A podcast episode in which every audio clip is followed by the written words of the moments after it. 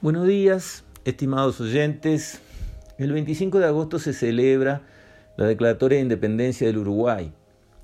Y voy a tomar estribo en que nos estamos acercando a los dos siglos de independencia del Uruguay, ya faltan pocos años, para hacer un recorrido por lo que han sido las declaratorias de independencia en nuestros países en aquellos años. El primero que se declaró independiente fue lo que hoy llamamos Estados Unidos. Fue en 1779 y Estados Unidos se declaró independiente de Inglaterra básicamente para defender su autonomía, la libertad de sus personas, tratar de tener un territorio que no estuviera sujeto al pago de impuestos a una corona que estaba lejana, que nunca venía, que no daba nada positivo a cambio del dinero que llevaba. Y básicamente la Revolución Americana de 1779 se orientó a defender al individuo, su libertad y sus bienes frente al Estado. El Estado en aquella época era Inglaterra, querían que el Estado no molestara a las personas, no le cobrara impuestos sin ley, sin representación, no taxes without representation, y por lo tanto fue una revolución, la americana de 1779, focalizada en la libertad del individuo y sus derechos, tratando de contener al Estado y su expansión. Diez años después sucedió la Revolución Francesa, 1789 que fue conducida, a diferencia de la Revolución Americana, por un pueblo contra su propia monarquía. Ahí, en Francia, fueron los franceses contra los propios reyes franceses. En el caso americano eran los habitantes de América del Norte contra la metrópolis de Londres, que quedaba lejos y que no les daba nada a cambio y que pretendía cobrarles cada vez más impuestos. En el caso de la Revolución Francesa, la ideología detrás del levantamiento venía de la época de Michel de Montaigne, siglo XVI, y después Jacobo Rousseau, que pensaran, tenían el concepto de que el hombre era esencialmente bueno y había sido corrompido por las leyes del hombre, especialmente por la ley de propiedad individual. Ellos sostenían que los indígenas que vivían, por ejemplo, en las Américas eran esencialmente buenos y que, ¿por qué eran buenos? Porque no tenían propiedad privada, porque los bienes eran en común y por lo tanto no afloraban las pasiones, las envidias, los egoísmos y eso da origen a el mito del buen salvaje de Rousseau. Esa idea ya venía de Montaigne, de antes. El buen salvaje, la persona en la naturaleza, sin bienes propios, es bueno, eh, no hay crímenes, no hay envidia, no hay actos desleales. Eso, por supuesto, se demostró radicalmente falso en cuanto se estudió un poco cómo vivían los indígenas de verdad. Pero esa idea prendió y fue lo que de alguna forma alimentó la Revolución Francesa, que fue casi que lo opuesto de la Revolución Americana. La Revolución Americana fue para defender la libertad del individuo, mientras que la Revolución Francesa fue para defender la creación de un poder por encima del individuo, un gobierno que defendiera lo que se llamaba el bien común, que nadie sabía qué era, salvo los que dirigían en el momento, y que ese bien común al que había que entregarle la libertad de las personas y sus bienes iba a lograr la felicidad de todos, iba a aplacar los malos instintos de las personas, iba a volver a aflorar el buen salvaje. Entonces la Revolución Francesa estaba alimentada con ideas de tener un gobierno grande que se ocupara de todo por el bien de las personas y ese gobierno grande debía recibir de las personas todo, sus bienes, su libertad, todo. Esa fue la Revolución Francesa, fíjense ustedes, bien opuesta de la Revolución Americana. Naturalmente, cuando hay algunos que se autodefinen como detentores del concepto del bien común y saben qué es lo que les conviene a los demás, y esa es la verdad revelada para ellos, y tienen que imponerles esa verdad a los demás por el bien de ellos, esa es la lógica perversa, yo sé lo que a ti te conviene, aunque tú no lo quieras, yo te lo voy a imponer porque te conviene y yo sé que te conviene. Entonces, aunque tú no lo quieras, yo te voy a imponer lo que yo sé que a ti te conviene. Bueno, eso que tantas veces los populismos nos han dicho, llevó obviamente al terror. la época en que usaban la maquinita del señor Guillot, la guillotina, para cortarle cabezas a diestra y siniestra a los que pensaban distinto o de alguna manera decían algo que no le gustaba al que estaba conduciendo esas masas en esos momentos. Obviamente ese desorden atroz que se llamó el terror, el periodo del terror que vino después de la Revolución Francesa, llevó por la ley del péndulo a que apareciera alguien que pusiera orden. Y ese alguien fue Napoleón, un genio militar, un gran conductor de hombres además. Los soldados lo querían y lo seguían por su carisma.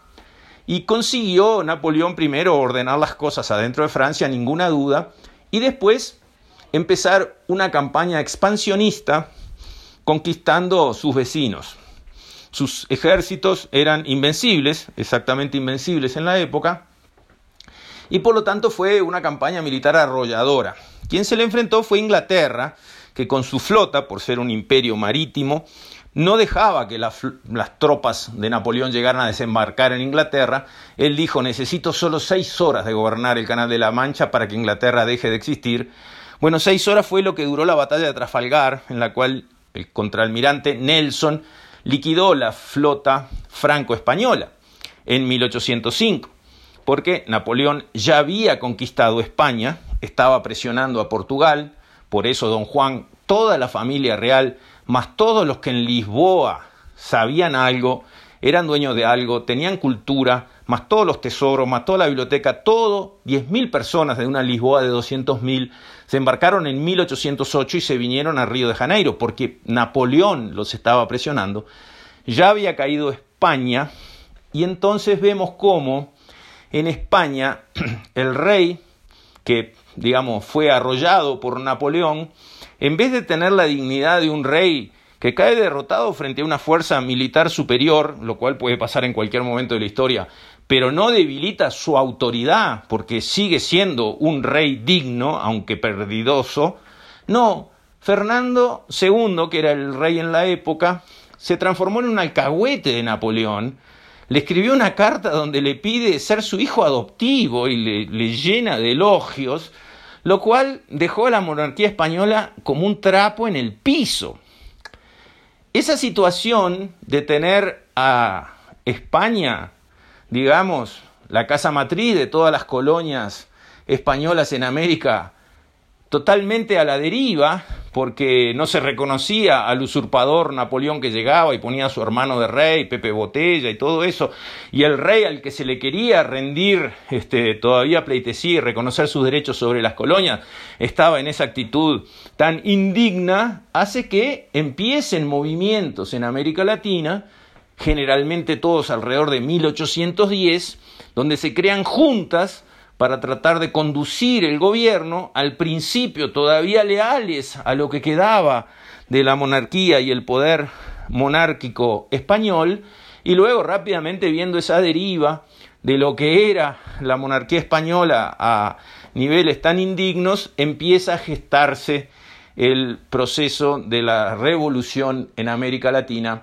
buscando la independencia de los países. Que va llegando esa independencia en distintos momentos de la historia. Pero es una independencia diferente de la independencia americana.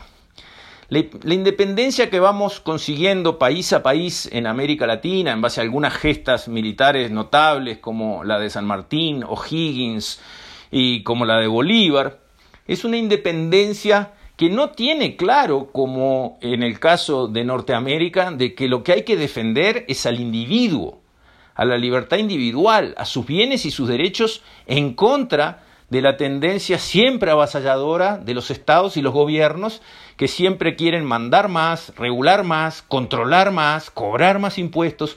No está en nuestra esencia esa visión tan clara de que hay que proteger al individuo, que finalmente es el motor de la economía y finalmente es el que consigue que los pueblos consigan vivir mejor. Al principio algunas constituciones de América Latina son alineadas, bastante parecidas, tienen un fondo común con esa filosofía de la constitución americana de la independencia de 1779. Pero no queda tan claro que esa es la línea que hay que seguir y defender no queda tan claro que los pueblos este, quieren antes que nada defender la libertad del individuo. Entonces van apareciendo los países independientes más o menos en ese proceso que empieza en 1810 y que ya no para, después son guerras, son marchas y contramarchas, pero ya es irreversible el proceso de, digamos, eh, ir hacia la independencia de estos países en base al fracaso abrumador de España, que la verdad hizo una colonización dura, una colonización negativa de nuestras tierras en América, una colonización extractiva. Aquí los grandes capitanes que vinieron, Cortés, Pizarro y tantos otros, eran capitanes jefes de guerra, nunca habían producido. Un hidalgo, que es lo que se llamaba alguien con algún rastro de nobleza en España, no podía trabajar. Por principios no podía trabajar, era mal visto, tenía que guerrear. Entonces vinieron, digamos, esos contingentes a colonizar, entre comillas, pero básicamente a capturar la riqueza que ya estaba y llevársela hacia España. No vinieron a producir nada en el lugar.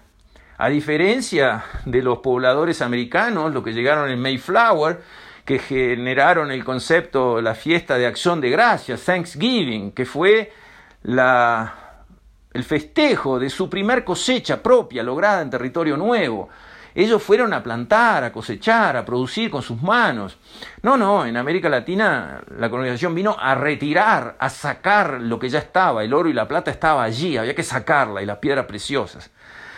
Entonces, como vinieron a quitar lo que había en base a la conquista militar que habían logrado, bueno, no había necesidad de proteger la libertad de nadie, porque pues, ¿qué libertad de quién iban a proteger si lo que había que hacer era llegar, agarrar y, y sacar? Y por lo tanto todo el sistema español se basó en el expediente, en controlar, en regular, en asegurar que esa riqueza no se escapara para el costado, que nadie se pudiera entrometer, que otra potencia como Inglaterra no pudiera ir a comerciar y a sacar ventaja de esa riqueza, que tenía que ir toda como por un tubo directamente hacia España. Entonces, la formación cultural que quedó de la colonización española fue muy diferente de lo que fue la situación en Estados Unidos de América. Aquí la colonización fue extractiva, allá fue para producir, Allá fue la defensa de la libertad de las personas, aquí fue la herencia de un Estado que venía desde el concepto de la Revolución Francesa, este, un Estado importante, un Estado grande, un Estado que dominara al individuo, que dominara a las personas, que se ocupara de todo. Eso fue lo que fuimos heredando nosotros en América Latina y lo que hace que tengamos muchas tendencias socializantes en nuestros pueblos. Hablamos con las personas de cualquiera de nuestros países y sinceramente creen que el Estado tiene que ocuparse de ellos desde la cuna hasta la tumba. Lo creen de buena fe, de, buena voluntad. No, no es un concepto eh, marxista eh, recalcitrante en base a estudiar el capital del libro de Marx. Y. No, no, no. Lo creen sinceramente creen que el rol del Estado tiene que ser muy grande para que a todos nos vaya bien.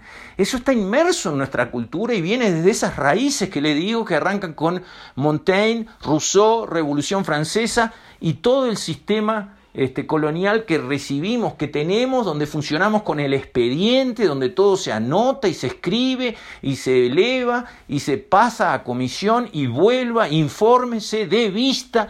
Todo eso viene de esa misma raíz y la verdad es que eso nos empobrece como región, como sociedades. Ese sistema no es un sistema bueno para generar riqueza. Es un sistema malo para generar riqueza, que empobrece, que enlentece la economía, que eleva los costos de transacción, que limita la libertad de las personas para moverse, para tener creatividad, para iniciar ideas nuevas, para tomar riesgos. Todo eso está de alguna manera en nuestros sistemas en mayor o menor medida maniatado, frenado, condicionado, y esas son energías que las sociedades podrían liberar y que no tienen. En los periodos de la historia de cada uno de nuestros países en que esas fuerzas se liberaron, y eso lo vemos en la historia de los distintos países, historia de Chile, historia de Argentina, historia de Uruguay, momentos en que esas energías se liberaron al estilo eh, de lo que fue la revolución norteamericana, esos países crecieron y se transformaron en países riquísimos. Y en los momentos en la historia de nuestros países en que esas energías a su vez fueron más maniatadas y más dominadas, esas economías se empobrecieron y esos países se fueron arruinando o perdieron la velocidad de marcha que tenían y se rezagaron relativamente con otros. Entonces, bueno, linda fecha la declaratoria de independencia de cada país para pensar de dónde venimos y a dónde vamos. Con esto, estimados oyentes, me despido hasta mañana, si Dios quiere.